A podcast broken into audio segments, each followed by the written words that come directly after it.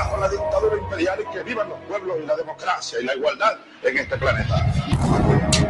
Boa tarde, ouvintes. Começa mais uma vez pelas ondas livres da 104.5 Rádio com FM mais um Vozes do Mundo.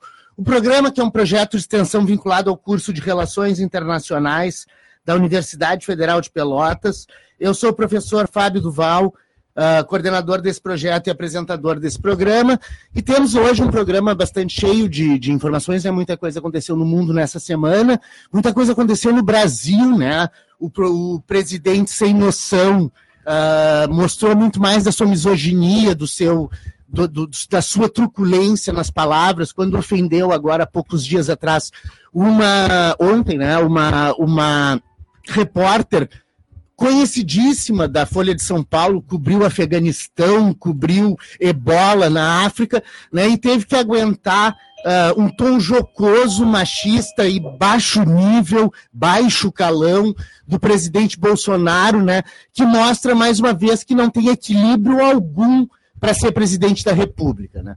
Enfim, temos aí isso, esses assuntos internacionais, possibilidade de uma unificação da Irlanda ficando mais próxima né, do nosso universo, as consequências do Brexit, uma reforma ministerial do Boris Johnson.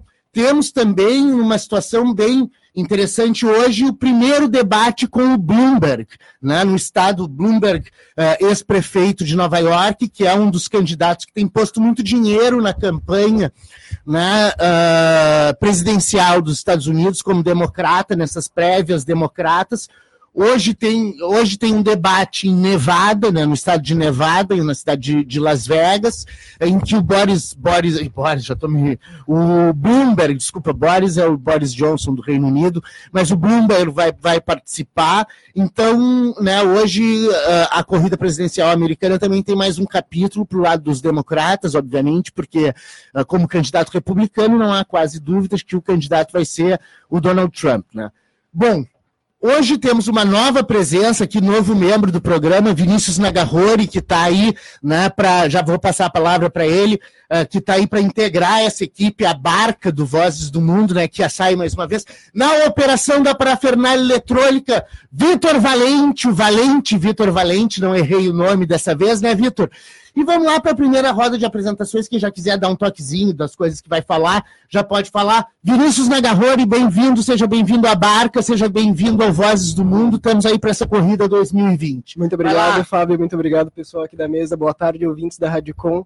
Bom, vai ser um prazer estar integrando aqui a mesa com vocês, sempre comentando, discutindo os assuntos, notícias internacionais. E vamos lá hoje falar um pouco sobre o Afeganistão, a Bolívia, as questões Bolívia, das novas eleições. também. Guaidó deu Sim, um problema verdade. com o tio chegando de, com explosivos né, em, em, Caracas. Temos aí um mundo bem complexo uh, ocorrendo. Uh, tocou meu despertador aqui, que eu boto sempre um pouquinho antes de começar o programa. Vai lá, Gabriel Eli. Boa tarde, Fábio. É, boa tarde, mesa. Boa tarde, ouvintes. Muito obrigado por mais uma vez receberem sua casa. Fique com a, fique com a gente. E eu daqui também as boas-vindas ao Vinícius, né?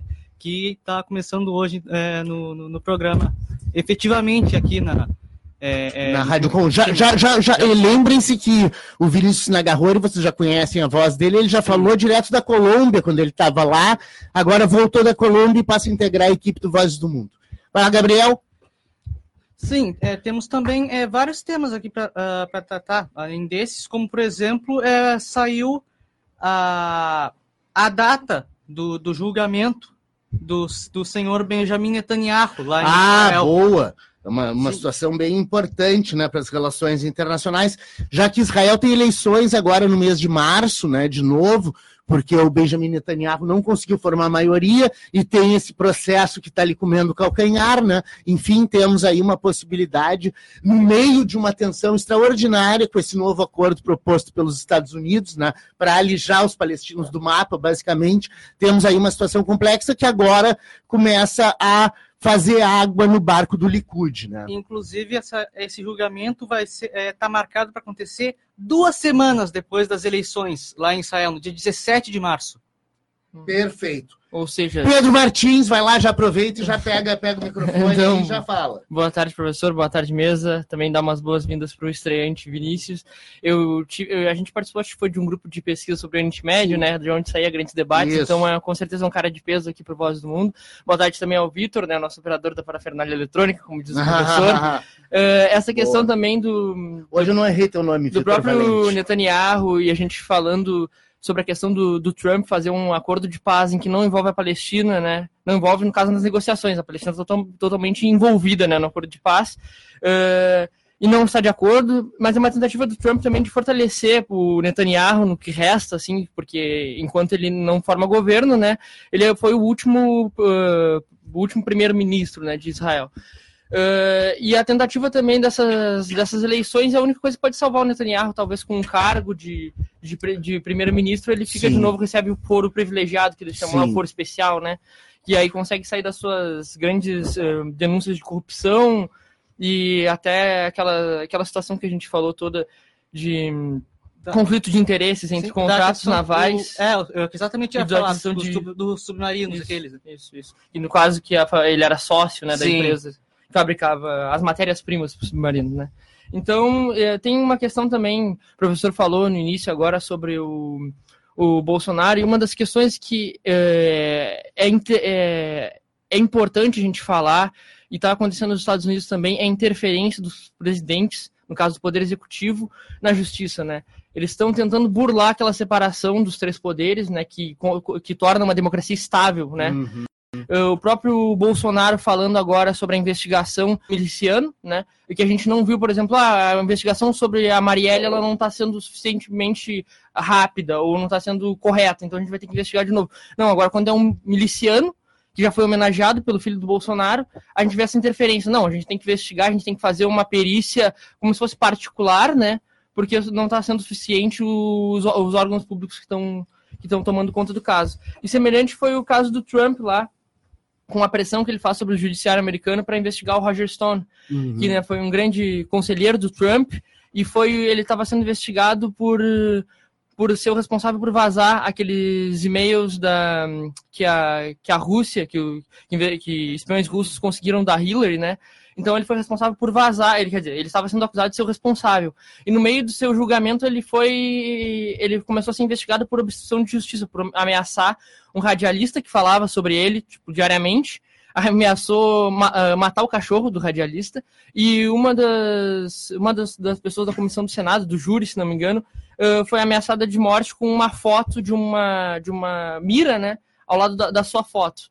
Então, ele foi condenado a 7 a 9 anos de prisão por mentir, né, por mentir e por obstruir a justiça, e o Trump ficou, ah, fez um tweet pressionando, dizendo, nossa, que absurdo essa pena de 7 anos a 9, ah, isso tem que mudar, não sei o quê. E aí William Barr, que é o chefe do Departamento de, de, de Justiça dos Estados Unidos, ele, ele emitiu um comunicado que a sentença deveria mudar.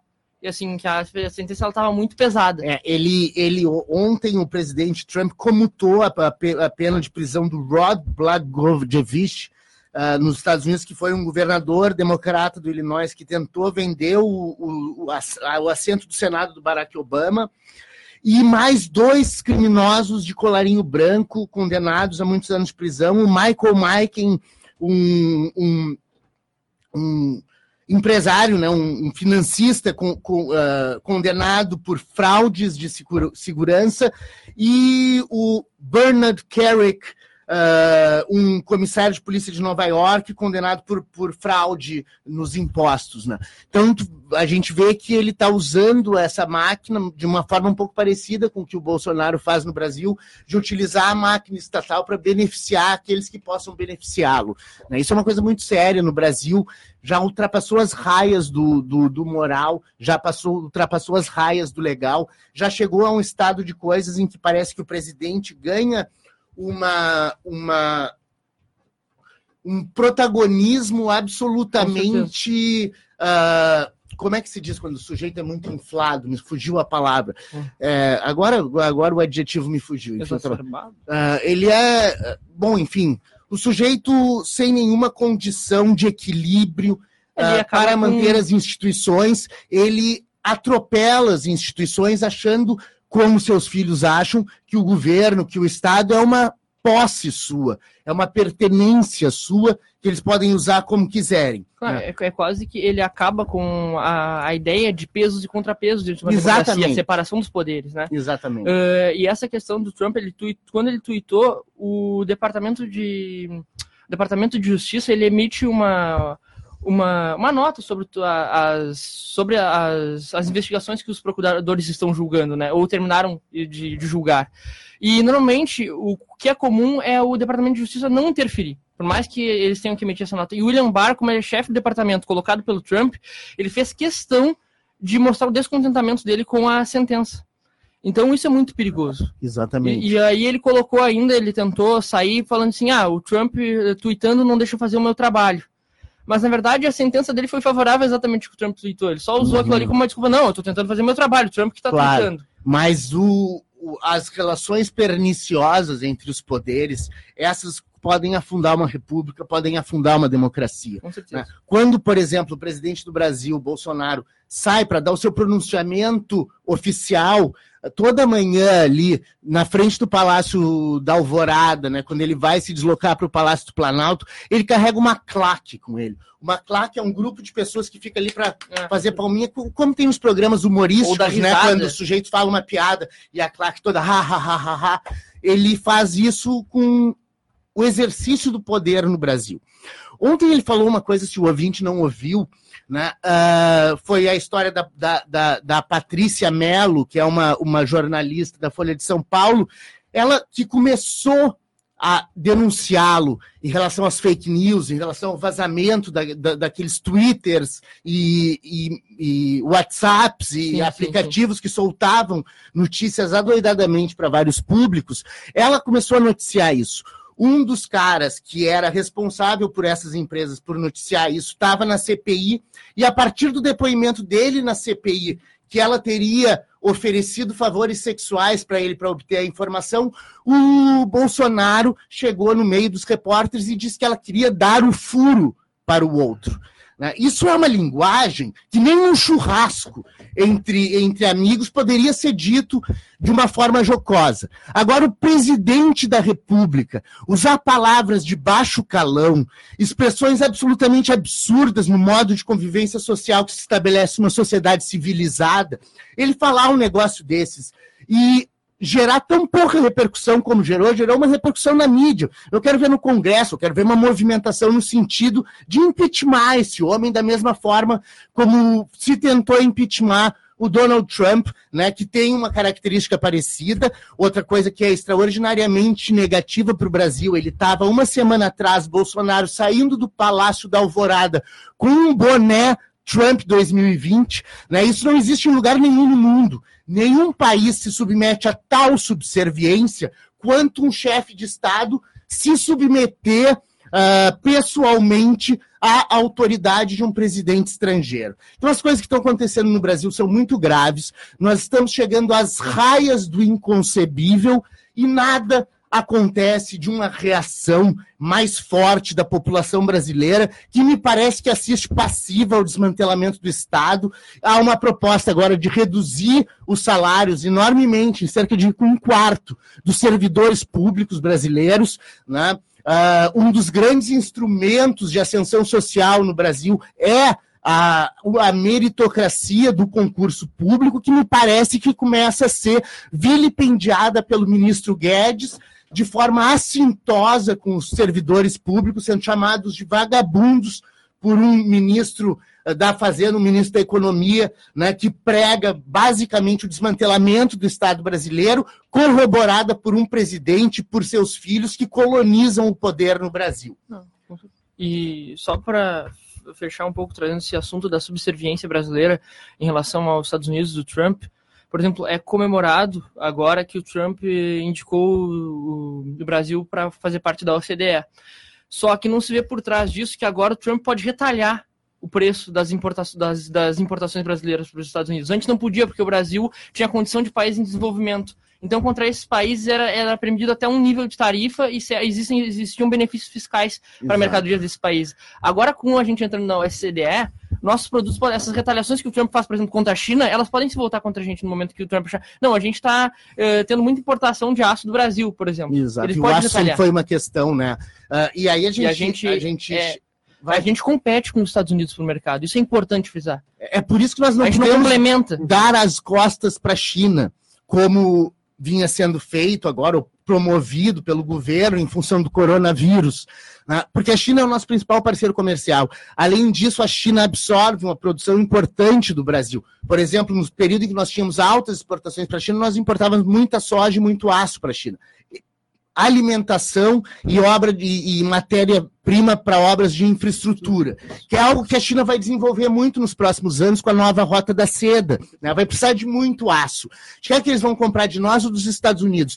Bom, se o Brasil se virar as costas para a China, o Brasil perde a onda que os Estados Unidos não está perdendo, porque mesmo em meio ao coronavírus, mesmo em meio a essa guerra comercial com a China, na semana passada, exatamente uma semana atrás, começou um novo acordo comercial entre China e Estados Unidos, com redução gradativa das tarifas que estavam em 15% e vão baixar para 7,5%. Ou seja, os Estados Unidos está baixando pela metade as tarifas que cobra da China.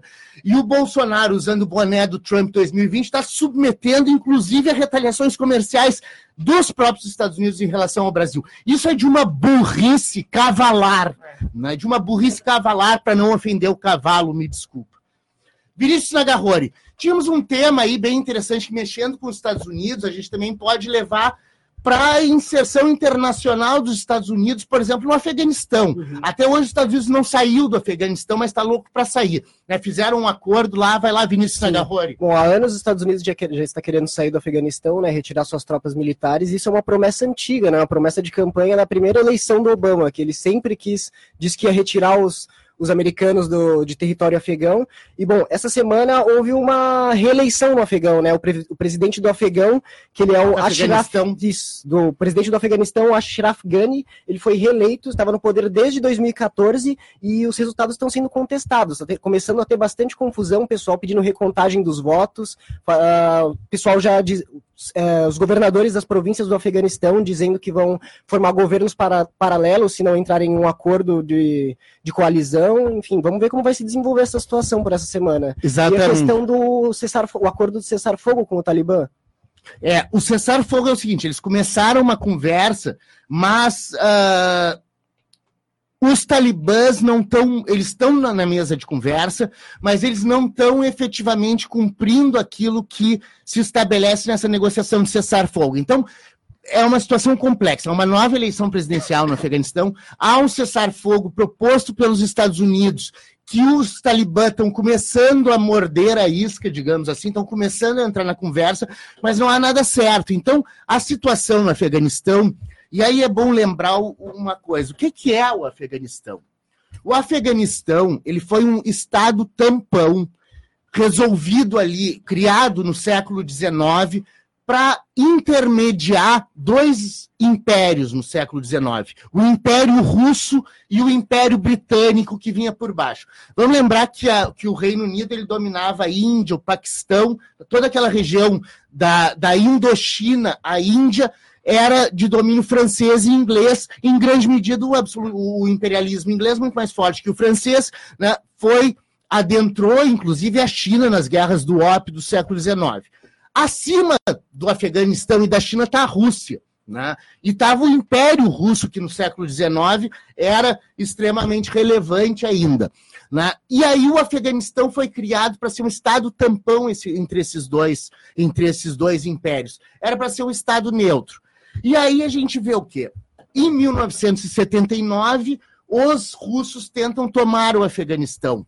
Né? É a guerra que começa com os talibãs. E aí os talibãs, que eram um grupo uh, originário, nativo né, do Afeganistão, eles são financiados pelos Estados Unidos para lutar contra os russos. Os talibãs não tinham arma, o Talibã não tinha nada. O Talibã vivia nas cavernas do Afeganistão. Desde 1979, 41 anos atrás, eles vieram sendo gradativamente armados pelos americanos para lutar contra os russos.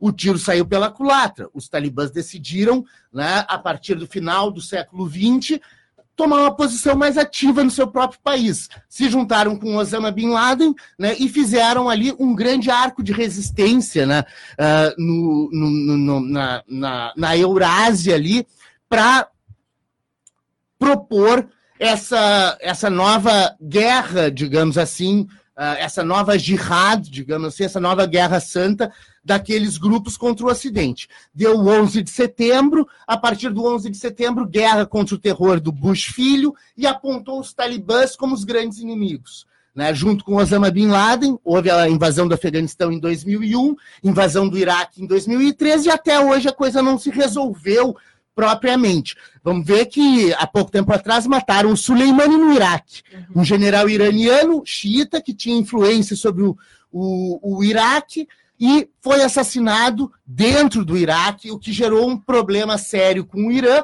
que a gente tem todo o desenvolvimento dessa crise agora, e a promessa de respostas do Irã.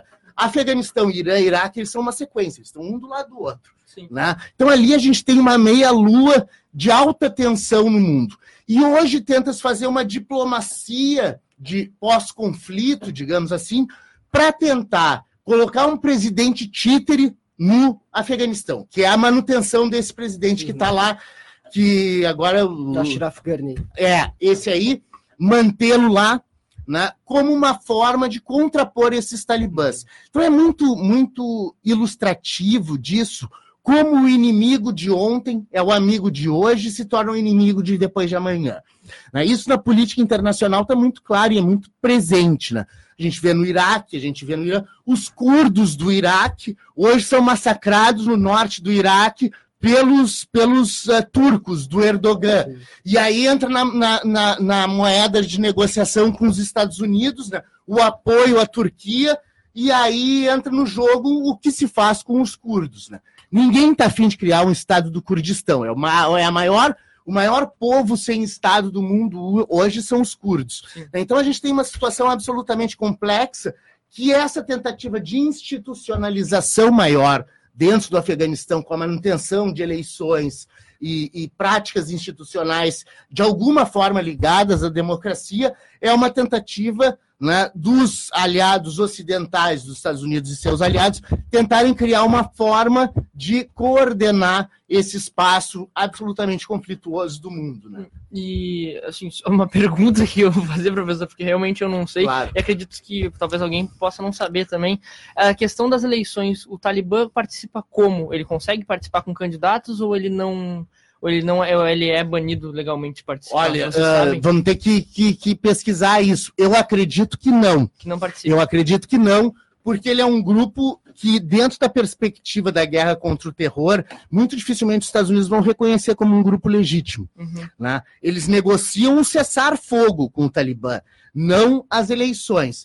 Claro que os talibãs podem financiar algum grupo da eleição. Eu vou, vou dar uma olhada nisso até, até o fim do programa. A gente, a gente coloca isso para o vídeo porque é extremamente relevante. Né? Porque a gente pega e, e vê a outra questão. Por exemplo, na Irlanda. Na Irlanda, o Sinn Féin, que era um partido político, que era um, um é, um partido político que era braço político do IRA, do Exército Republicano Irlandês, a partir dos anos 90, se não me engano, começou a participar das eleições como partido político. Né?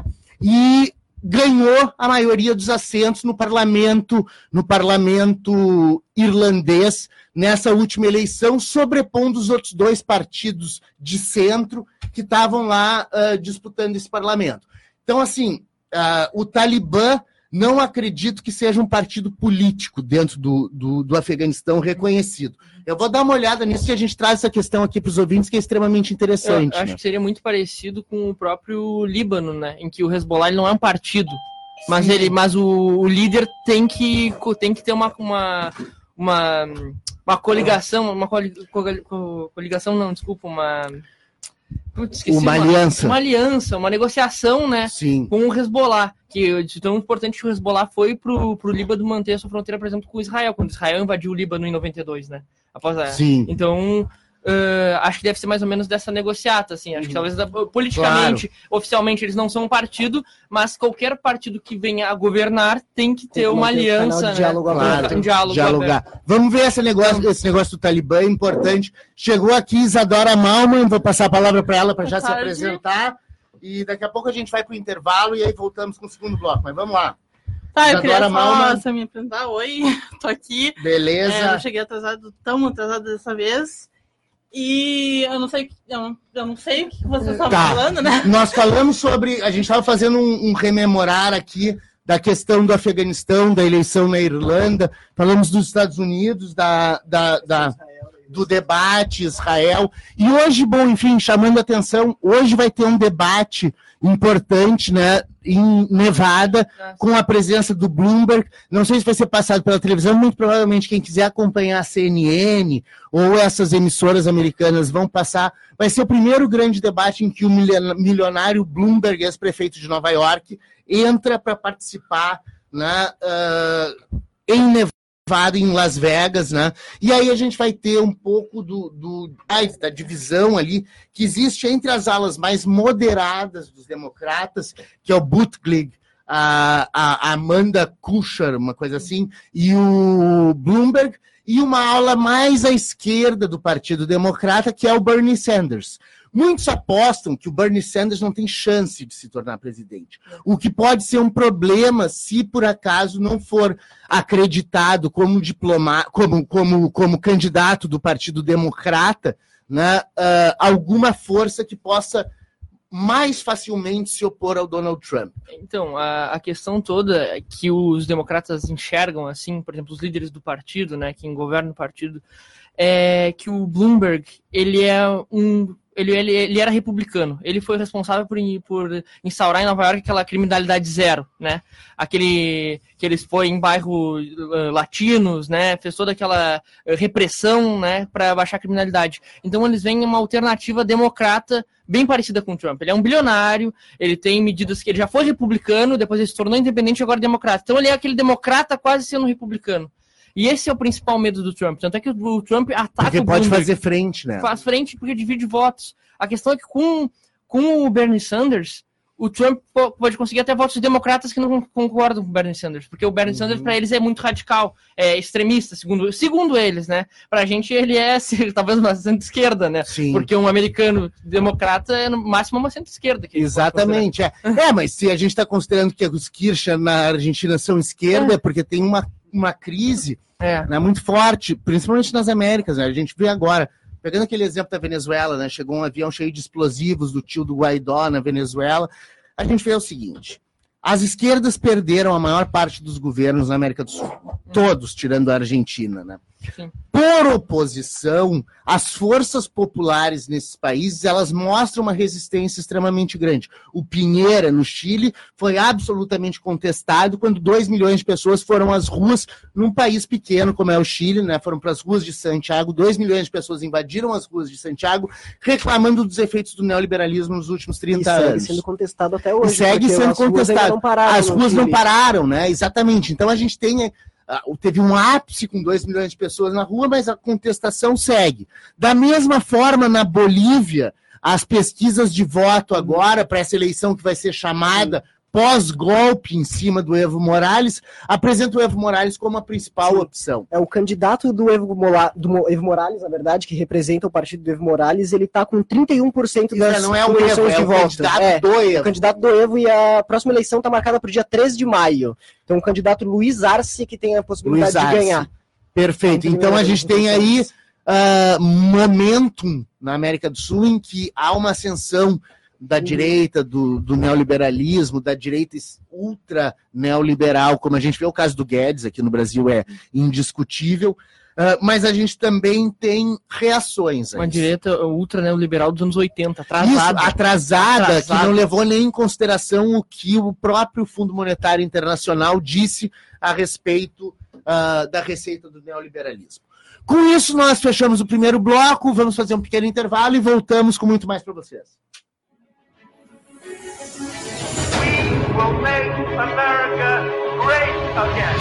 أنا قصة الغصن الأخضر من Abajo la dictadura imperial y que vivan los pueblos y la democracia y la igualdad en este planeta. Boa tarde, ouvintes. Voltamos com o segundo bloco do Vozes do Mundo pelas ondas livres a 104.5 Rádio Com FM. Esse que é um programa que é um projeto de extensão vinculado ao curso de Relações Internacionais da Universidade Federal de Pelotas. Eu sou o professor Fábio Duval, apresentador desse programa, coordenador desse projeto. Temos aqui na operação da Paraia Fernal Eletrônica, nunca mais errarei o nome do Valente Vitor Valente, que está aqui com a gente. Até rimou, fazer um poema daqui a pouco. É. Vinícius Nagarrori, Isadora Malman, Gabriel Eli, Pedro Martins, a nossa barca aqui da mesa redonda de discussões que já saiu, que já está com as âncoras levantadas, navegando no mar das informações internacionais desse Olha nosso aí. mundinho de meu Deus.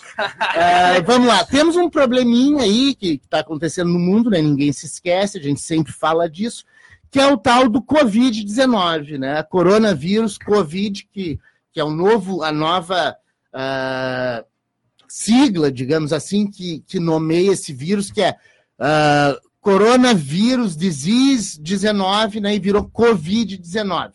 Mas o que, que aconteceu, Isadora Malman, aí com o Covid? Parece que são 2 mil mortos já na China e teve outros problemas, né? Vai lá, Isadora.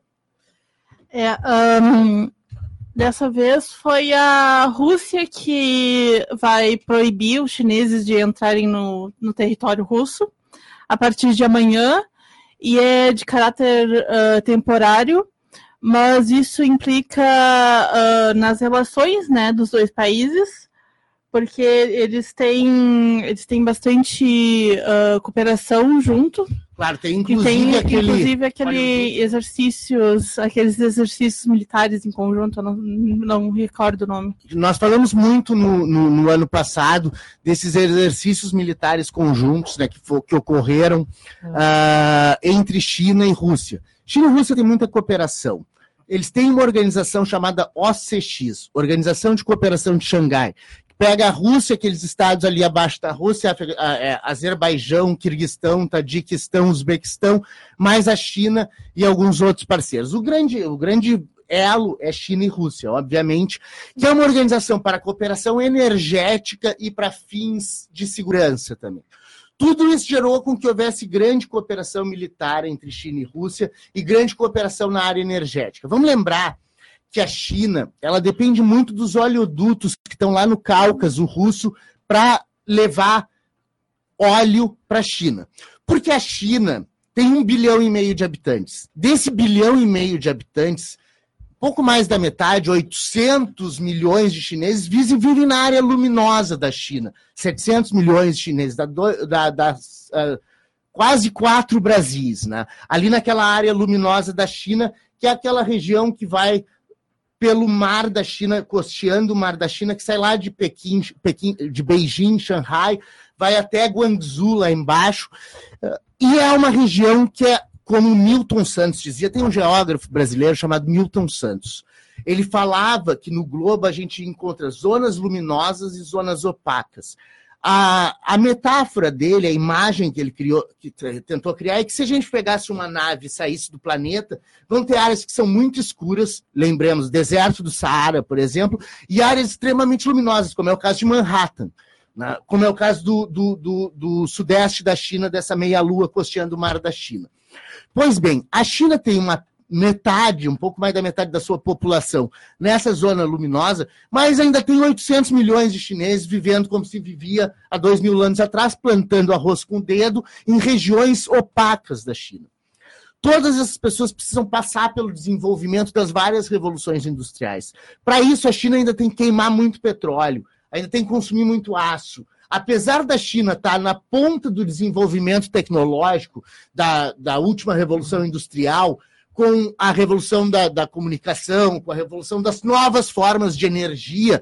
Vamos lembrar que a China é líder, a Huawei é líder né, em, em, em, vários projetos energéticos, como é o caso da fotovoltaica, da energia eólica, tudo isso está sendo desenvolvido na China. Né, Então a China ainda tem que cooperar muito e precisa muito queimar petróleo. Essa sua associação com a Rússia é extremamente relevante. Ela é extremamente relevante. E hoje, quando a gente vê essa tentativa dos russos bloquearem os acessos dos chineses a, a, a, ao, ao território russo. Vamos lembrar que Beijing e Vladivostok são relativamente perto, em cinco horas se, se chega de uma a outra. Né? Então, é uma zona, é uma zona que está sofrendo um cordão de, isola, de isolamento sanitário. Né, um cordão de isolamento sanitário. E nós temos que observar qual vai ser o resultado de tudo isso daqui para frente. Né? Vamos lembrar que a Rússia, nesse momento, ela também enfrenta algumas, algumas questões delicadas, como a sua presença no Oriente Médio. Né? Então, ela tem uma presença no Oriente Médio, é uma questão importante lá em Idlib, na, na Turquia, que o Pedro vai falar daqui a pouquinho. Mas essa associação com a China, ela pode causar alguma ter, ter alguma fricção na sua interação por causa dessa, dessa, desse cordão de isolamento que foi feito na China, né? É, e por causa desse cordão de isolamento, a gente também não pode esquecer de um, que de um lado da fronteira, do lado chinês, existem como 70 milhões de pessoas e do lado russo 6 milhões de pessoas. Então, na sociedade civil deve existir um atrito bem grande claro. nessa coisa de cruzar a fronteira, cidadão de um país do outro, sempre atravessando, cruzando ali de uma cidade para outra. É, perfeito. A gente, a gente tem essa, essa circunstância que pode ser perniciosa né, para as relações sino-russas, na medida em que essa.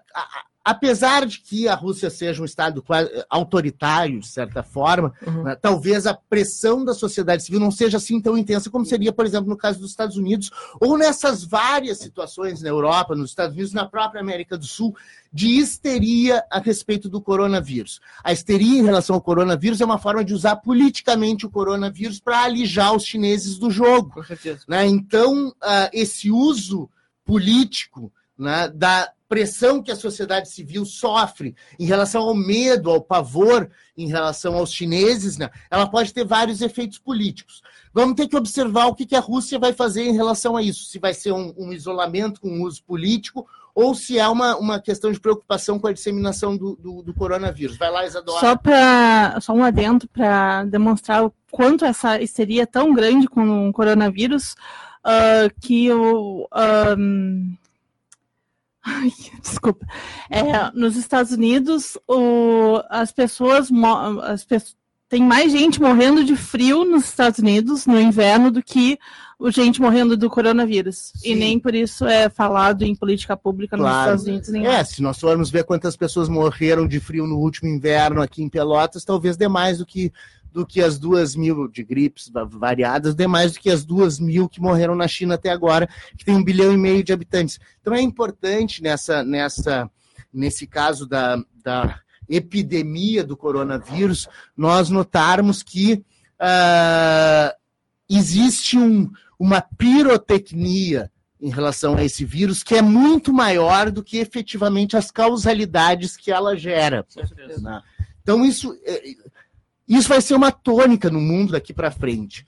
A questão das epidemias e a questão do meio ambiente é o principal problema de relação coletiva, de interação coletiva no mundo.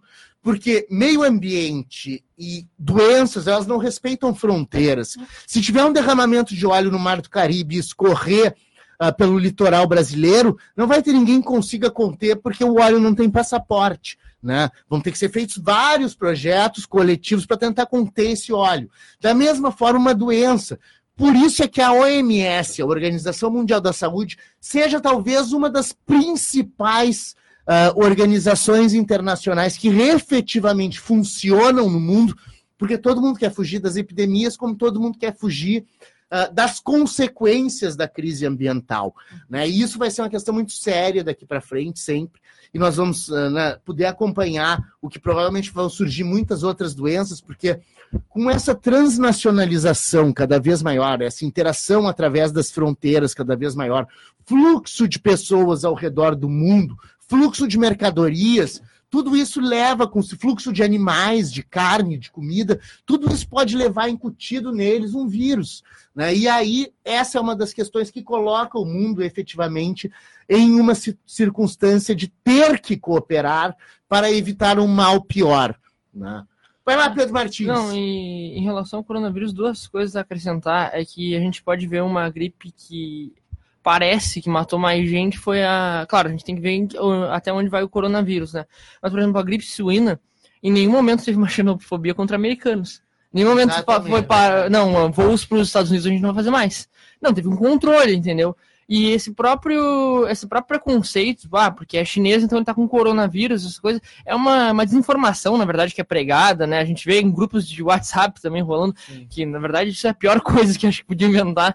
Foram os grupos, né, das pessoas É. que, leigas, na verdade, sobre isso e vão, vão compartilhando. Ah, tem um relato de pessoa, o cara fala, ah, eu tenho um parente aqui, manda um áudio, né? Como se E fala não assim, verifica de onde, de onde vem a fonte. Exatamente, o cara É. diz assim, eu sou, sou eu- meu parente está lá na China, as pessoas estão caindo, elas estão entrando em coma no, no chão. Foi um dos primeiros áudios que começou a fazer no WhatsApp. Então, tipo assim, é aquele alar- alarmismo desnecessário, sabe? Porque o quê? Porque aquilo ali vai gerar um compartilhamento.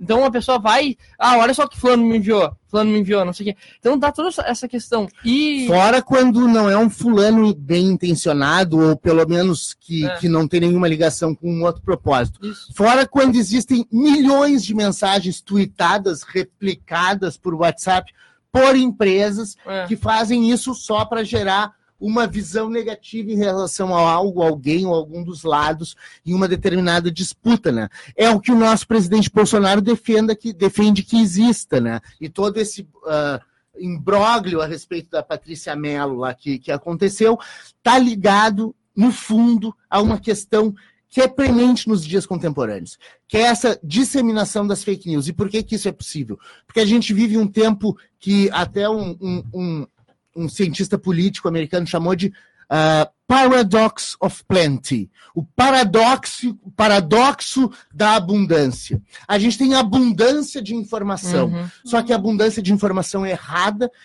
abundância de informação falsa, e as pessoas acham que só porque está na internet ou está no WhatsApp aquilo é verdade. Hum. Então é um nível de desinformação e um nível de desconhecimento na formação básica de quais são os veículos de comunicação que efetivamente merecem atenção, que decorre de um problema grave que a gente tem, por exemplo, no Brasil. O Brasil virou um império para as fake news, porque mais até que em outros países as pessoas replicam e mandam aquelas coisas com essa intenção quase maniqueísta de queimar um lado ou queimar o outro lado, né, com informações falsas. E é extremamente grave quando o presidente da República, no alto do seu cargo, com a legitimidade que o cargo lhe dá, ah, falar uma coisa dessas, defender uma coisa dessas, como o presidente Bolsonaro tem feito no Brasil. Não, e aí a segunda coisa que eu queria acrescentar sobre o coronavírus é que esse próprio alijamento da China hoje teve um resultado que os próprios mercados começaram a sentir. A Apple anunciou que seu faturamento vai cair nos, nos próximos meses em decorrência dessa parada que a China deu. Essa, é, co- co- é, eles paralisaram tudo, né? Então ela paralisou a produção e grandes empresas no mundo produzem na China. Então o pessoal falou, não, alisa- é, talvez seja um alijamento intencional. Se for, é a maior, maior burrice da história. Porque a China, pelo que falaram, perdeu já um trilhão nesse tempo que parou, ficou parado, um, um trilhão em termos de PIB. E os países que dependem dela, por exemplo, Brasil, Estados Unidos, porque que o país não depende da China hoje, né, nas trocas comerciais, todos eles vão acabar perdendo também. Então, assim, não é uma coisa boa esse alarmismo de excluir a China, porque a China hoje, na condição que ela está, ela não pode ser excluída. Não. As relações com a China, elas são interdependentes com todos os países. Vamos lembrar que a dívida pública americana foi comprada pelos chineses. Exatamente. Vamos lembrar que a maior obra de infraestrutura mundial hoje é a nova Rota da Seda, que são duas vias de, de comunicação que saem da China, uma vai para a Europa e outra vai para a África. Vai ser possível ir de carro de Pequim a Berlim, de Pequim ao Congo, a, a Kinshasa. né? Vai ser possível ir ah, em multimodais desses lugares, atravessar a Eurásia, basicamente a África, e atravessar o grande ah, hinterland, que foi né, aquilo que os geopolíticos chamaram como sendo as grandes regiões estratégicas do mundo, os chineses vão costurar por cima delas. Então, não há dúvida de que o poderio chinês, com um bilhão e meio de habitantes, detendo a dívida pública do- da maior superpotência militar do mundo, a China construindo a maior obra de infraestrutura mundial que o mundo já viu. né? Ah, tem uma das coisas que se vê da Lua, quando a gente está na Lua, foi uma coisa que os chineses construíram lá nas dinastias. ah, ah, como é que é? Ming, Tang, Han, Ming, ah, Ming Tang, por, por- por aí. Que são as muralhas da China, que são as muralhas da China. E outra coisa que a gente vai conseguir ver da Lua num futuro não muito distante é a nova Rota da Seda.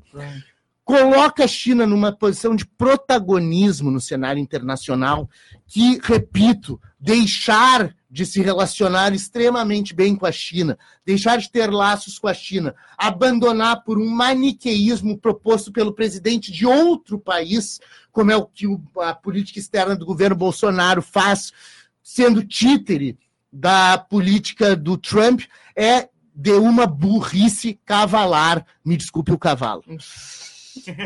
Vamos lá, quem é que Eu- vai agora? Pedro Martins. Vai lá, Gabriel. Sim, é, é, só que a- a- eu, eu acabei de pegar uma notícia aqui, só que aí já, já, já muda é, é, é, basicamente o tópico, Ah, né? então deixa eu só falar uma coisa Então sobre a vamos China. continuar no tópico aqui. Sim, depois, sim. no- se- depois do intervalo, a gente volta para esse Eu tópico. tenho uma é, questão aqui, o professor Fábio adora comentar, que é sobre o Mar do Sul da China. Mar do Sul da China Eu é uma vi- região Eu extraordinariamente vou importante. só passar aqui, deixa a palavra com o professor, que eu ouvi no, podcast até, né? Então é importante dar os créditos no xadrez verbal, não sei se vocês escutam, mas aconselho a Que escutar. legal. Ahn, e o Rodrigo Duterte, né, que era um, foi um- ele tentou se aproximar da China, só que a China não se aproxima de um país que ela não tenha tanto interesse assim, né? Então não foi uma Uhum. aproximação tanto, porque a China defende que o Mar do Sul da China é uma questão de soberania. Então, independente da aproximação, ela vai brigar com o que ela acha que é a soberania dela. Então ele foi se aproximar com os Estados Unidos e a questão toda é que agora ele acabou com, com um acordo de é, Visiting Forces Agreement, ou seja, Uhum. os Estados Unidos não pode mais manter bases ou exercícios militares em território filipino, né? Uhum. E o que é importante é que ele falou que vai reformar todo o seu armamento e o exército, né, ãh, filipino, ou seja, e provavelmente ele vai buscar esse, esse apoio na China. Então é Exatamente. uma questão Bom, importante. as Filipinas eram o principal aliado dos Estados Unidos nessa disputa que os Estados Unidos entra indiretamente no Mar da China. O que que é o Mar da China? O Mar da China é aquele espaço que vai ali do Mar do Japão fazendo uma, uma, um- um- uma vírgula né, até a saída ali que tem Indo- da Indonésia para o Índico. Pois bem, nesse lugar, nesse Mar da China, além de ser o mar que faz fronteira com toda a zona luminosa da China, que tem todos os portos chineses, ele é a saída da China para o Pacífico e para o Índico. né? Tem as duas saídas Pacífico e para o Índico. Além disso, esse mar da China, que pega as rotas do Japão, pega as rotas da Indonésia, pega as rotas da Malásia, pega as rotas de Taiwan, pega a rota da China, pega a rota das Filipinas, pega a rota de todo o Sudeste Asiático, é um espaço no qual há o, maior, o mais intenso fluxo de navios do planeta Terra. Se nós olharmos para as zonas luminosas ou opacas dentro do oceano, a zona mais luminosa do mundo, para usar o jargão do Milton Santos, é o Mar da China, sem sombra de dúvidas. Qual é a estratégia dos chineses para dominar o Mar da China? E eles vão dominar o Mar da China construir ilhas artificiais, que eles vêm construindo gradativamente várias ilhas artificiais. Qual é a razão da China construir uma ilha artificial e botar um porto em cima? Porque se ela constrói uma ilha artificial, coloca um porto em cima, aquilo é território chinês. Vamos falar um pouquinho sobre direito do mar, baseado na Convenção de Montego Bay de 1982, que é a Convenção das Nações Unidas sobre o Direito do Mar. O que, que a convenção diz? Que todo Estado tem direito a 20, mi- 24, 12 milhas de mar territorial, mais 12 milhas de zona contígua, mais 200 milhas náuticas de zona de exploração econômica exclusiva. Há algumas exceções, essa zona de exploração econômica exclusiva pode se estender, se tiver plataforma continental, até 350 milhas náuticas, mas a regra é, cada território 12 milhas náuticas de mar territorial, o mar territorial onde eu posso fazer tudo, inclusive afundar um navio que entrar ali. Dos- 12 milhas, que forma 24, de zona contígua, que eu posso tomar algumas ações de segurança para evitar que invada o meu mar territorial, e 200 milhas de zona de exploração econômica exclusiva. Zona de exploração econômica exclusiva significa que só eu posso aproveitar os recursos da água, do solo e do subsolo desse mar. A China, quando ela constrói uma ilha artificial no meio do mar da China, ela gerou esses círculos concêntricos em relação a essa ilha, que ela pode né, chamar de sua. né? Ou seja, na volta daquela ilha, a China tem 12 milhas náuticas de mar territorial, até 24 de zona contígua e 200 de zona de exploração econômica exclusiva. Pensem num espaço com vários pontos, com círculos concêntricos na volta dele. Com o tempo, a China começará a exercer soberania sobre um grande espaço do Mar da China, o que gera brigas com as Filipinas, com o Japão, com o Taiwan, com Timor-Leste, com todo mundo que está ali, Malásia, Singapura, que está todo mundo ali naquela região, Laos, Camboja, enfim. E aí começa um jogo de apoios e, e contrapesos em relação a esses aliados. O principal aliado dos Estados Unidos era as Filipinas. Então, os Estados Unidos poderiam botar uma fragata de guerra na zona que fosse mar territorial filipino e dar umas voltas pelo mar da China para exercer pressão, coisa que efetivamente os Estados Unidos faz. No final do ano passado, em novembro, se não me engano, quase houve o choque entre um cargueiro chinês e uma fragata de guerra americana que fez um exercício militar a 50 metros desse navio. 50 metros do navio não é nada, uma guinadinha no leme mal feita ou uma não guinadinha feita coloca um navio em cima do outro e um vazamento de óleo extraordinário nessa região.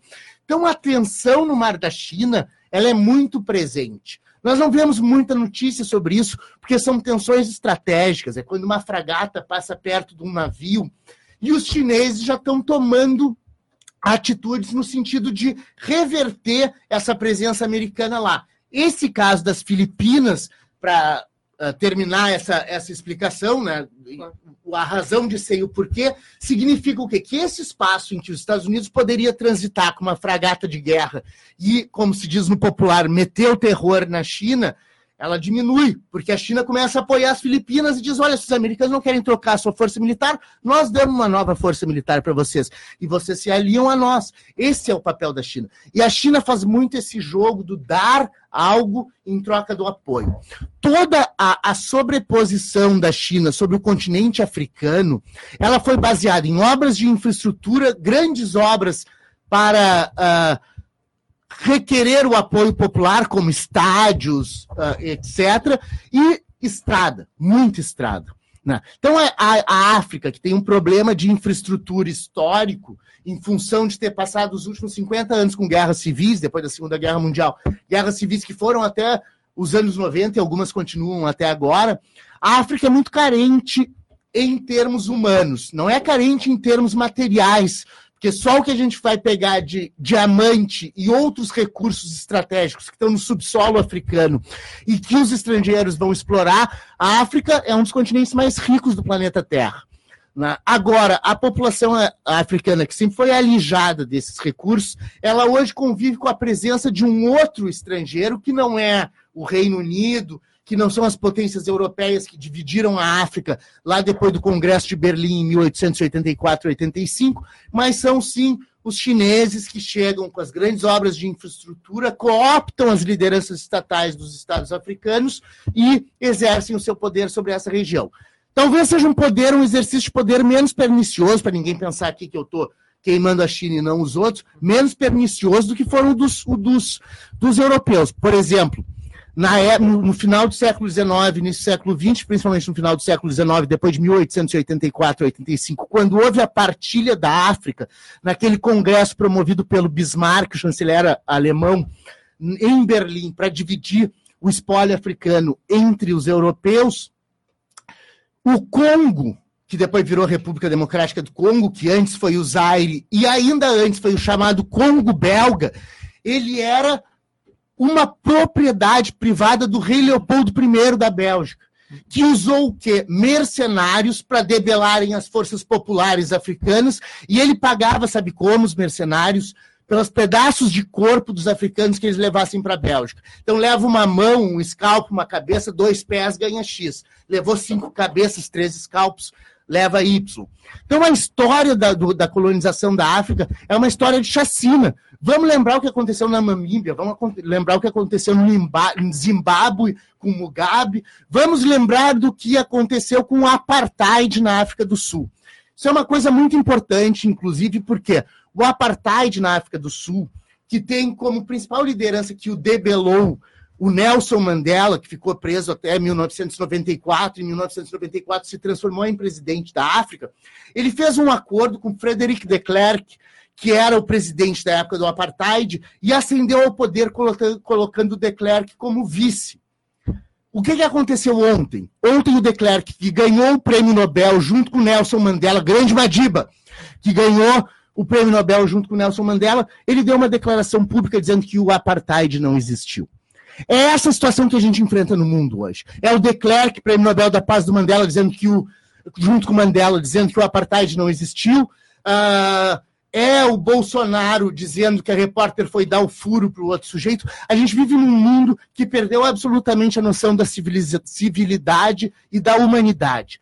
E nós temos um papel extraordinário em tentar reverter isso. Voltamos no próximo bloco.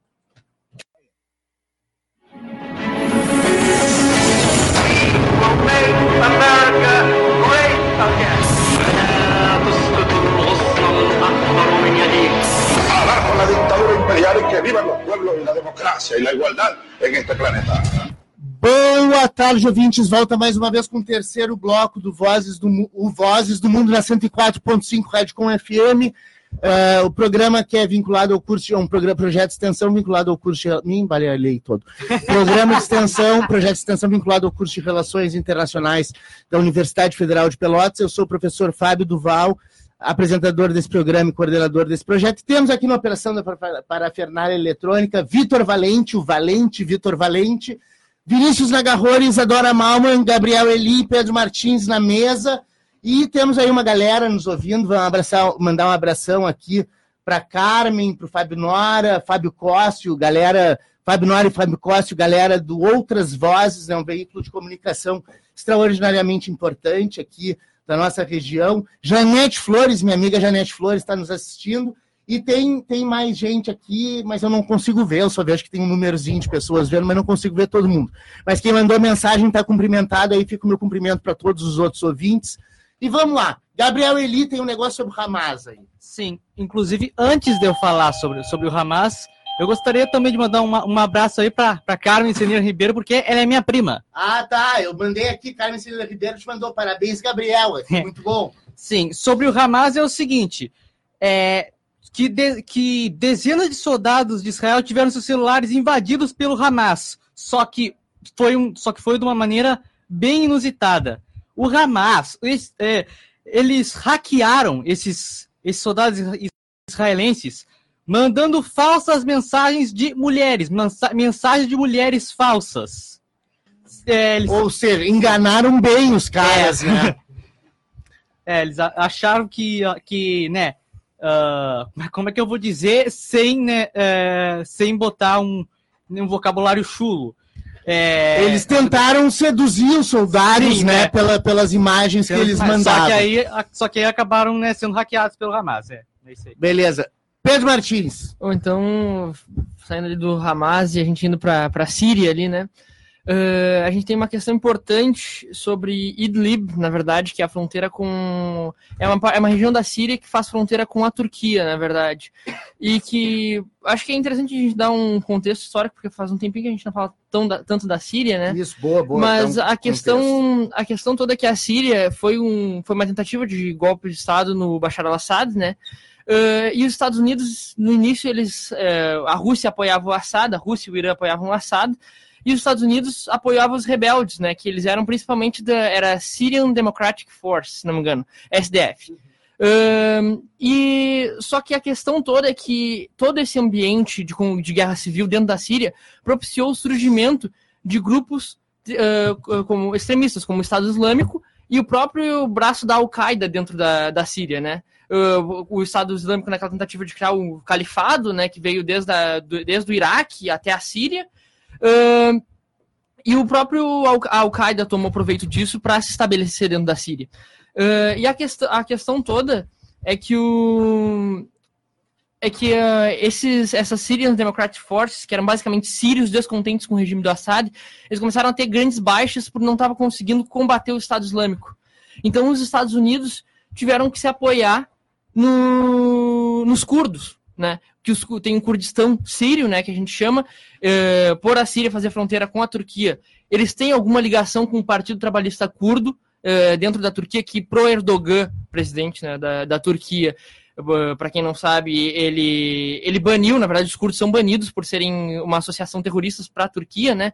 E os curdos começaram a ser um, uma importante força contra o Estado Islâmico. Por quê?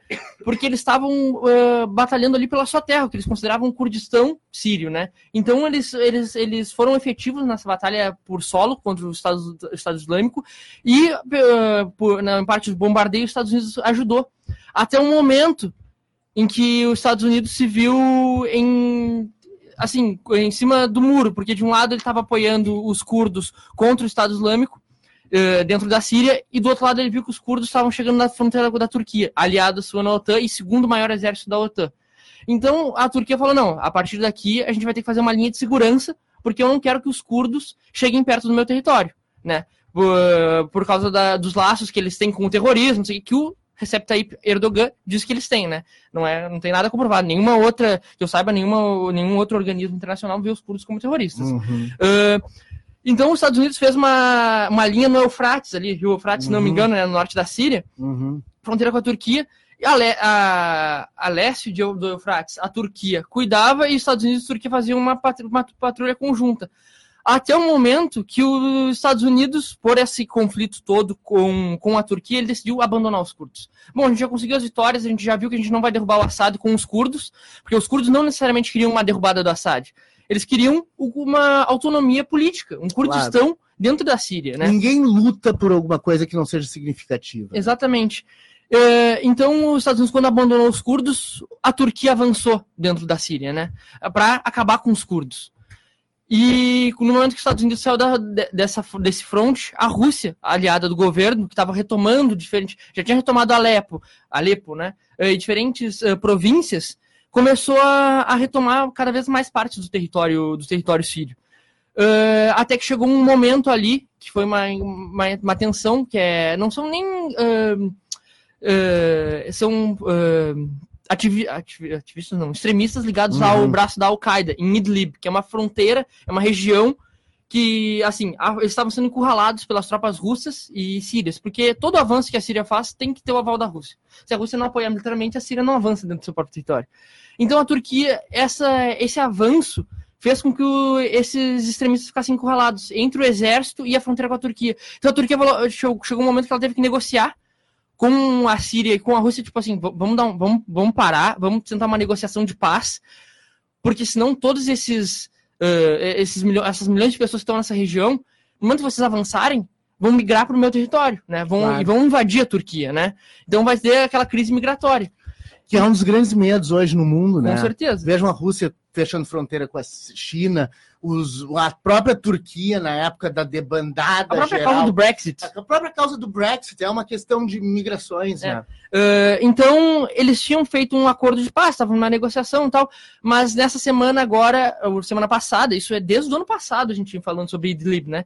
Uh, dessa semana passada, a Rússia resolveu avançar e tomar Idlib, né? Uhum. Com bombardeios, o que gerou a maior migração dessa guerra, dessa guerra assim, em curto período de tempo. 850 mil sírios invadiram a Turquia. Uhum. Entendeu? Então tem toda essa questão claro. de. E agora, como foi retomada aos arredores de Alepo, agora que agora que Alepo, né? A questão é questão agora, porque os próprios curdos se viram sem saída a não ser apoiar o Bashar al-Assad em busca de uma autonomia. Porque se eles forem combater a Turquia, eles vão ser massacrados, porque a, a Turquia é o segundo maior exército da OTAN.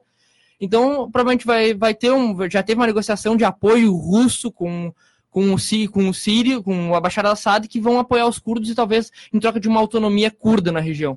Mas esse avanço sobre. E vamos colocar uma outra questão aí: a Turquia estava passando por uma grave crise econômica, então, passar por uma grave crise econômica, receber 800 mil pessoas uh, migrando de uma guerra, né, num contexto em que o Erdogan tenta se posicionar de forma mais firme na própria OTAN, que estão jogando um monte de responsabilidades para ele, porque a OTAN, né, conforme o, o, Trump diz, né, a OTAN só serve se vocês colaborarem mais com força militar.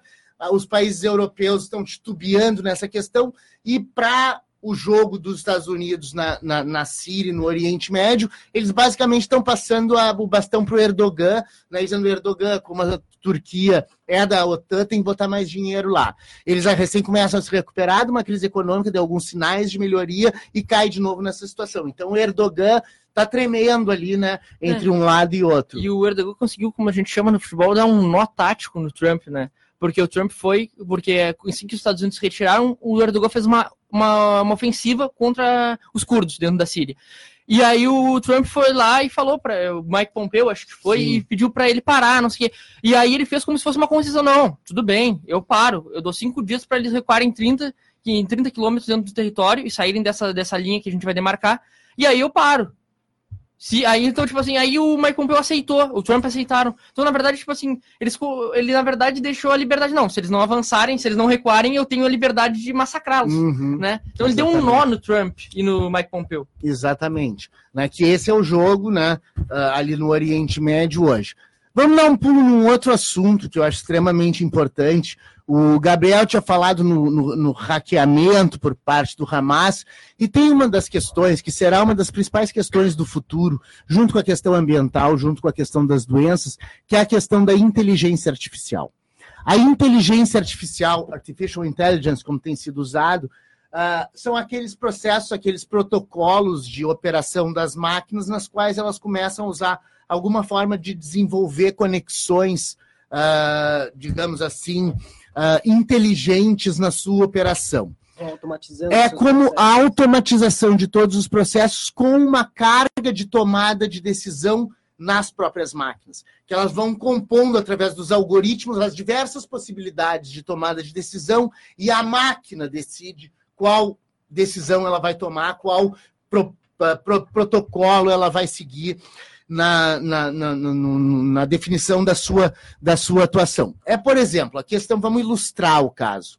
Questão dos carros inteligentes. O que, que, são os carros inteligentes? São aqueles carros que a gente não precisa dirigir, estão sendo desenvolvidos no Japão, na Índia, em vários lugares. Então, como é que eles fazem o processo de, do arcabouço das possibilidades de tomada de decisão das máquinas? Eles vão lá testando várias possibilidades. Então, coloca lá: se o carro for bater numa vaca, ou em três crianças saindo do colégio. Qual é a decisão? Ele mira na vaca ou nas crianças? Então, um algoritmo vai dizer que ele tem que mirar na vaca. Se isso for na Índia, pode ser um problema muito grave, né? Mirar na vaca, porque a vaca para os indianos é sagrada. Mas, enfim, esses processos de tomada de decisão vão ser feitos pelos algoritmos, pelas múltiplas possibilidades de tomada de decisão, e a máquina, no final das contas, é que decide o que ela vai fazer. Isso gera problemas gravíssimos, por exemplo, principalmente na esfera penal. Se esse carro que desviou da vaca porque pensou como um indiano e bateu nas cinco crianças. Quem é que vai responder pelo homicídio? O carro? Não. Não existe. A empresa, o cara que fez o programa, o que inventou a inteligência artificial, quem estava dentro do carro e comprou o carro. Não existe um substrato humano para tomada de decisão no plano da inteligência artificial. Não existe um substrato humano. E a gente entra numa questão ética extraordinariamente importante, que é a questão da responsabilização das máquinas. Pois bem, a União Europeia está bem atenta a isso, talvez seja o único lugar do mundo, a única região do mundo que esteja efetivamente começando a regular a inteligência artificial. E as grandes empresas que produzem inteligência artificial, Google, os Amazons, Facebooks, todas elas, elas estão de orelhas em pé. Né? Porque uma senhora que é a presidente da Comissão Europeia, que tomou, ascendeu a presidência da Comissão Europeia em dezembro, a Ursula von der Leyen, não é a Vanderlei, é von der Leyen. A, a Ursula von der Leyen prometeu que em 100 dias, quando eles completassem os seus 100 dias de, de office, né, de, de, de, de escritório, de assento, os três meses, ou seja, de dezembro a fevereiro foram esses três meses, ela ia começar a regulação das empresas de inteligência artificial. Então, hoje, Hoje, a Comissão Europeia lança o paper branco, o paper branco, ou, ou artigo branco, ou papel branco, ou texto branco, ou livro branco, em inteligência artificial, e mais dois outros documentos. Uh, a estratégia de dados e a estratégia digital. Ou seja, como a gente tem o livro branco de defesa, que é um, um, um, livro, efetivamente, que foi feito pelo governo brasileiro a partir da Estratégia Nacional de Defesa de 2006. Eles criaram protocolos ali sobre como deveria se operar na esfera militar dentro do Brasil, né, na esfera de defesa brasileira. A União Europeia hoje lança o livro branco de inteligência artificial e mais dois documentos sobre segurança, estratégia de dados e estratégia digital. É o primeiro momento no qual a inteligência artificial vai ser efetivamente regulada na Europa. Isso está gerando, isso já é discutido há algum tempo, isso está gerando cabelos em pé nessas grandes empresas de tecnologia. Né? Uh, a política nos Estados Unidos está completamente paralisada, a gente vai ter eleição esse ano, então me parece que a União Europeia que vai ser efetivamente a líder de chamar adiante esse processo de regulamentação dessa questão que é tão importante, mas uh, tão difícil de ser regulamentada em função do tanto que ela mexe em milhões e milhões que vão ser circulados no mundo. E o, a União Europeia já nomeou as aplicações de inteligência artificial de alto risco. Algumas aplicações de inteligência artificial geram um grande risco, mano. Por exemplo, na área de cuidado com a saúde, compartilhamento de dados e regulação das grandes plataformas online. O que, que, eu quero dizer com isso? Meu amigo, minha amiga que estão em casa aí assistindo o programa, eu tenho certeza que uma parte considerável das fotos de vocês que não cabem no celular estão no Google Fotos. Uma parte considerável da vida de vocês está no Facebook. Uma parte considerável da vida de vocês está na plataforma uh, online dos seus e-mails, Gmail que vocês carregam lá. Todas essas informações são detidas por empresas. Quem é que diz que eles não podem vender todas as informações que vocês têm? Eles vendem efetivamente. Por isso que o Facebook, quando abriu as suas ações na Nasdaq, ele valia mais que as sete irmãs, as irmãs do, sete irmãs do petróleo. Por isso que o Facebook seja, é de graça. Por isso que o Facebook é de graça, é exatamente. Paga com as suas informações. Paga com as suas informações e eles vendem essas informações. Então é extremamente necessário ter regulação em tudo isso. Compartilhamento de informação e também esses protocolos todos da inteligência artificial. A inteligência artificial vai ser um dos grandes problemas do mundo. As grandes empresas estão de cabelos em pé e a União Europeia, com a ação da, da presidente da Comissão Europeia, Ursula von der Leyen, vai come, começou hoje, começa hoje, com o lançamento do livro branco uh, da inteligência artificial, essa nova circunstância em que vai se começar a regular essa que vai ser uma das tecnologias que vai gerar mais discussões éticas no, ao longo do século XXI, que é a questão da inteligência artificial. Vinícius Nagarrori. Aproveitar que a gente já está falando do campo tecnológico, pedir para o Pedro falar sobre a CryptoAG, que foi um escândalo que deu na comunidade de segurança internacional, comunidade de, dos Suíça, serviços né? de inteligência então comenta pra gente, Pedro. Vai lá, Pedrão. É, eu acho que vou falar um pouquinho da história. É, foi uma reportagem do The Washington Post, né? Uh, e eles, eles foram uh, arquivos de, uh, tipo que eles chamam desclassificados né, de inteligência foram, vão sendo disponibilizados ao longo do tempo né, pelo governo norte-americano e um desses arquivos falava sobre a cripto AG e aí perceberam tá, na verdade a CIA e a, o Serviço Secreto Alemão, eles eram donos da Cripto AG. E o que, que é essa Cripto AG? Uh, durante a Segunda Guerra, para os soldados comunicar em campo por meio de código Morse, né, eles precisavam de uh, instrumentos de criptografia, uhum. né? E um dos principais criadores desse foi o Boris Hagelin, se não me engano. Ele era um russo, aí ele fugiu para a Suécia quando os bolcheviques tomaram a Rússia, depois ele, ele fugiu da Noruega para os Estados Unidos quando os nazistas invadiram. Né? Uh, então ele participou desse desenvolvimento junto ao exército norte-americano, ao Departamento de Defesa dos Estados Unidos.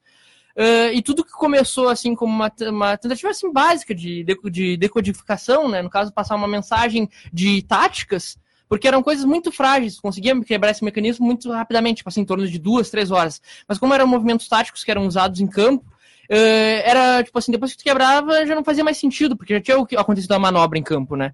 Uh, e depois, quando terminou a guerra, os Estados Unidos falou: ah, é interessante a gente ter um, uma, uma condição de, de domínio sobre essa tecnologia que está surgindo, né? E aí eles foram direto ao, ao, ao Boris Hagelin, esse aí, e eles começaram a propor o desenvolvimento, junto com a ajuda de, do, do, dos recursos norte-americanos, né, da própria CIA e, e, o departamento. Ah, des- Homeland Security. é, Homeland Security, é, é, na verdade é NSA, NSA, é, né? também. National Security Agency, Isso, isso, Agência, de Segurança, Nacional. Isso aí. Ah, então, eles começaram a patrocinar esse Boris Hagelin, né? Para Uhum. fazer esses aparelhos, a- aparelhos de criptografia. E a questão é que China e Rússia nunca usaram, porque já suspeitavam, né? Uhum. Como, como os Estados Unidos usavam isso em guerra, eles suspeitavam que alguma coisa poderia acontecer. Poderia acontecer, claro. Quem fez o, o esquema que faz a criptografia sabe como descriptografar, né? Então, essa foi a questão, assim, que ah, o conflito de interesses tremendo, porque eles fizeram a empresa passar como se ela fosse uma empresa privada, do Hagelin, né? Eles não tinham uma parte do, do- dos lucros, assim, nem nada, só que eles queriam que toda a criptografia que passassem para que colocassem nelas fossem fáceis de quebrar. E aí, conforme ele foi, ele foi desenvolvendo, ele foi que ele, viu que ele ia ficar para trás do mercado e ele procurou a, a ajuda dessas agências para torná-la eletrônica. Porque antes era manual. Tu botava uma letra, aí tu apertava uma manivela e ele co- codificava. Depois ele tornou manu- ah, eletrônico isso. Quando tornou eletrônico, a CIA contratou um matemático para que fizesse parecer que todos os circuitos eram aleatórios inquebráveis, quando na verdade eles sabiam a sequência que deveria ser quebrada. Só que a questão toda é assim, eles não colocaram um backdoor nem nada do tipo, eles não ouviam as mensagens que eram passadas, só que as mensagens que eles pegavam, eles conseguiam de- decodificar muito rapidamente. Uhum. E um dos casos importantíssimos foi a própria Guerra dos Seis Dias, que é o acordo de paz em 78, quando o presidente egípcio, que eu não vou lembrar o nome agora, ele foi para os Estados Unidos em Camp David, na volta, eles escutaram tudo que ele falava. Tudo que ele mandava como mensagem e tal, toda a comunicação que ele fez com o Egito, eles, o, a, Acho que era o Sadat. Sadat. Anwar Ansu- Sadat. Anwar al-Sadat. Isso aí. Eh, e outro que foi importante, principalmente aqui na América do Sul, aquela coisa do. eh, da. Eh, Esqueci Da o Guerra das Malvinas? Da Guerra das algo Malvinas. assim, Sim, né, sim, sim. as comunicações. Sim, sim, mas a questão toda da aliança que fez, a aliança de, de segurança da, Amé- da, da América do Sul. eh, esqueci- TIAR, O TIAR, o próprio TIAR, né? Tratado Interamericano de Assistência Isso. Recíproca. Isso, isso, toda essa questão que os Estados Unidos vendeu para a Argentina, essa, essa, Uhum. na verdade a empresa vendeu para a Argentina esse aparelho de criptografia, e os Estados Unidos passavam ela descriptografada para os ingleses, as informações. Não, se. É. não chegou que até que ponto eles passavam, né? Essa, essa é uma lição que serve para o Brasil hoje, quando tenta se aliar unilateralmente aos Estados Unidos, que o Brasil, que tinha nos anos 80 ainda, o, o ainda existe o TIAR, mas que, te- que tinha em 1982, ao tempo da Guerra das Malvinas, o Tratado Interamericano de Assistência Recíproca, que dizia que toda vez que houvesse uma ofensa de alguma, algum país de fora da região americana, do- das Américas, a um país americano, todos iriam se juntar contra ele, não ocorreu, por exemplo, no caso das Malvinas, em que os ingleses, que têm uma, uma ligação natural com os Estados Unidos, inclusive através da OTAN, eh, invadiram as Malvinas, né, que eles chamam de Falklands, né, e ainda tiveram a ajuda dos Estados Unidos e a cooperação dos Estados Unidos nessa guerra. É, e outra. A gente não pode agora pegar um presidente que usa um chapéu Trump 2020 e se submeter a ele, por exemplo, ser considerado um país desenvolvido no âmbito da OCDE para pagar tarifa para o nosso aço entrar nos Estados Unidos. Há um passo que nos desligamos da China e os Estados Unidos estabelecem um acordo reduzindo tarifas exatamente com a China. né? ah, começou a ter uma suspeita sobre essa tecnologia quando a Líbia utilizava essa tecnologia e teve um ataque em Londres em 1986, lembra? Uhum. Eh, então o Reagan atacou a Líbia dez dias depois e disse que ele tinha provas, como- provas cabais de que De teria e de que teria acontecido a Que Líbia. O Gaddafi é que tinha Isso, feito. que o Gaddafi que tinha feito. Inclusive a filha do Gadda- Gaddafi foi uma das, das vítimas do, do ataque do Reagan. Sim. Então aí começou a se levantar uma suspeita. E ah, um dos países que não conseguiu, não foi, eh, não teve suas mensagens criptografadas, de- descriptografadas pelos Estados Unidos, foi a Nigéria, porque a Nigéria não tinha tecnologia para usar. Então eles Sim. encomendaram um grande número de equipamentos e aí os Estados Unidos mandou como se fosse um funcionário da empresa ver o que estava acontecendo né, naqueles equipamentos. E, sei lá, eles tinham descriptografado, tinham quebrado a vulnerabilidade do sistema e eles viram que a Nigéria tinha deixado eh, guardado nas caixas, não tinha nem tirado. Não tinha nem tirado, porque não tinha, não tinha, não tinha ah, tecnologia, capital humano para operar, né, o que foi uma salvação para eles. E ah, aconteceu uma grande discussão entre os, os alemães e os norte-americanos, porque os alemães estavam pensando aquilo mais como, ah, vamos tirar lucro em cima disso, vamos vender para diferentes países. E eles se assustaram com a capacidade dos Estados Unidos de espiar todo mundo, de espionar todo mundo, né? Então foi até, até dos anos 2000 uh, 120 países foram espionados pelos Estados Unidos. Beleza, vamos encaminhando para o final. Uma, uma, notícia que eu queria dar aqui, que é interessante, é que há dois dias atrás o, o ex-presidente Luiz Inácio Lula da Silva teve no Vaticano né, e ouviu do Papa Francisco, talvez uma das, das mais proeminentes uh, personalidades do mundo contemporâneo hoje, disse que ficava muito contente de ver o Lula caminhando de novo pelas ruas. Né? Essa frase vai ser colocada lá no, no, no, Facebook pelo Instituto Lula, né? vai mostrar lá o encontro, o encontro que foi intermediado pelo Alberto Fernandes, o presidente da Argentina, né? o presidente que tem como vice a, a Cristina Kirchner, né? e nós temos aí então uh, essa declaração do Papa em relação ao Lula, dizendo que está muito feliz de vê-lo caminhando de novo pelas ruas. Vou passar aqui para a última roda de despedidas e, e quiçá, alguma outra Uh, outra colocação, temos mais três minutos. Vai lá, Vinícius Nagarrori. Ah, eu queria só agradecer pelo convite de estar aqui compondo a mesa e, bom, que venham muitos mais os próximos programas. Obrigado. Beleza, valeu, Vinícius. Isadora Malman. Eu queria agradecer também por mais um programa e eu queria agradecer também ao, aos ouvintes uh, de, dos Estados Unidos, da Pensilvânia, da Nova Jersey e também aqui do Brasil, que é de São Paulo e de Recife, se eu não me engano. E também de São Lourenço do Sul. Né? Pessoas que estão nos assistindo pelo mundo aí. Não, que estão nos ouvindo pelo isso, Spotify. Isso, ouvindo. É, é que o programa é de rádio, mas como a gente tem várias mídias, assim. Isadora, dá dica das nossas mídias sociais também. Bom, a gente está no, no, Spotify, é o Vozes do Mundo. Quem quiser pode, se tiver se tiver perdido um, um, um, programa. um, programa. ao vivo aqui nas quartas, sempre tem lá nas sextas-feiras, sempre o, uh, o upload. Não. O upload. Eu é, uploadei. Eu uploadei. é, a, a, a, Isadora sempre uploadeia, vamos inventar essa palavra, né, o programa que foi gravado aqui na quarta, toda sexta-feira. Na semana que vem não teremos o Vozes do Mundo ao vivo, porque quarta-feira de cinza só vão ser passados programas gravados, então a gente vai botar esse de novo para passar, né? Porque, enfim, vamos passar duas semanas aí sem falar diretamente com o ouvinte, mas estamos lá no Spotify, Vozes do Mundo, Spotify Podcast. Toda sexta-feira o programa de quarta está lá e fica para todos sempre. Podem acompanhar os programas antigos. Temos Facebook do Vozes do Mundo, temos. Tem Facebook. Tem também outros, outras, outros, outras, outros streamings, como Apple, Apple uh, Podcast, ou tudo Google dá Podcast. Nos achar. Tudo dá para Botem Vozes do Mundo que tá lá. Gabriel Eli. Rapidinho aqui, sobre, sobre esse escândalo aí da, da Cripto AG, quem é, sobrou, na verdade, para a Suíça, porque esse, esse escândalo foi tão grande que abalou inclusive a reputação da Suíça como um país neutro, porque a Suíça sempre foi assim um bastião é, de, de, de da, da, da, neutralidade é, política. É, a, a, Suíça é neutra desde o Congresso de Viena de 1815, Sim. depois da, do avanço napoleônico sobre a Europa, como ela sempre foi o grande sistema bancário do mundo, né, do sistema financeiro. Em 1815 a Suíça se tornou neutra, né? Sim. É, então eu agradeço a todos que nos acompanharam. Fique bem até o próximo programa. Bom carnaval. Tchau. Valeu. Agradeço, Pedro Martins. Agradeço pela audiência. Um bom resto de semana para todos. Um bom carnaval. Aproveitem bastante. Tchau. Até mais.